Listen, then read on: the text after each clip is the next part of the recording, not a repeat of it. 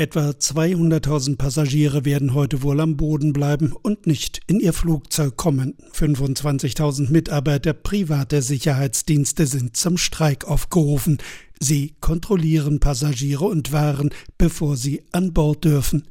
Es ist nicht die einzige Tarifrunde, die rund ums Flugzeug stattfindet.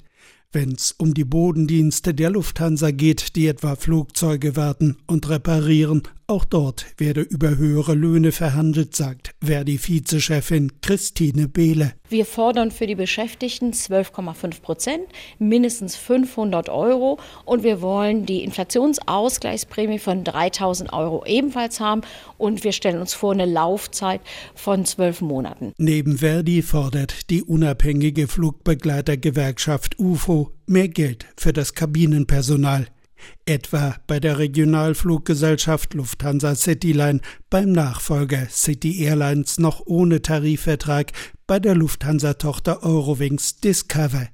Bei Discover fordern auch Piloten mehr Geld. Immerhin, bei Condor gab es erst im Juli einen Tarifabschluss für die Kabine. Streiks stehen zumindest dort derzeit nicht an. Für das Bodenpersonal der Lufthansa gilt die Entwarnung nicht. Dort reicht der Verhandlungskalender bis kurz vor die Osterferien, klemmt es, sind Streiks immer möglich. Wir setzen immer darauf, den Schaden für Fluggäste so niedrig wie möglich zu halten. Insofern ist bis dahin noch Luft und ich glaube, unser gemeinsames Bestreben sollte sein, bis dahin einen Abschluss zu haben. Tarifrunden bei der privaten Flugsicherheit bei Lufthansa am Boden sowie bei Lufthansa-Töchtern in Cockpit und Kabine.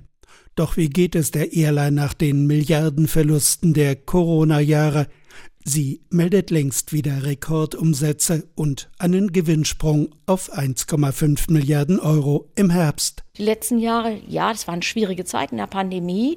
Da hat der Staat geholfen. Die Lufthansa hat auch sehr gespart und auch die Beschäftigten haben Beitrag geleistet. Aber jetzt erholt sich die Situation deutlich wieder. Wie gesagt, wir hatten das beste dritte Quartal im letzten Jahr seit Gründung der Lufthansa beispielsweise. Das sind alles Rekordzahlen und auf denen kann man jetzt aufbauen. Das bedeutet, die Beschäftigten wollen nun auch ihren Anteil.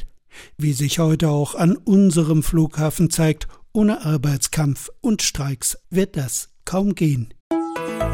RBB 24 Inforadio vom Rundfunk Berlin-Brandenburg.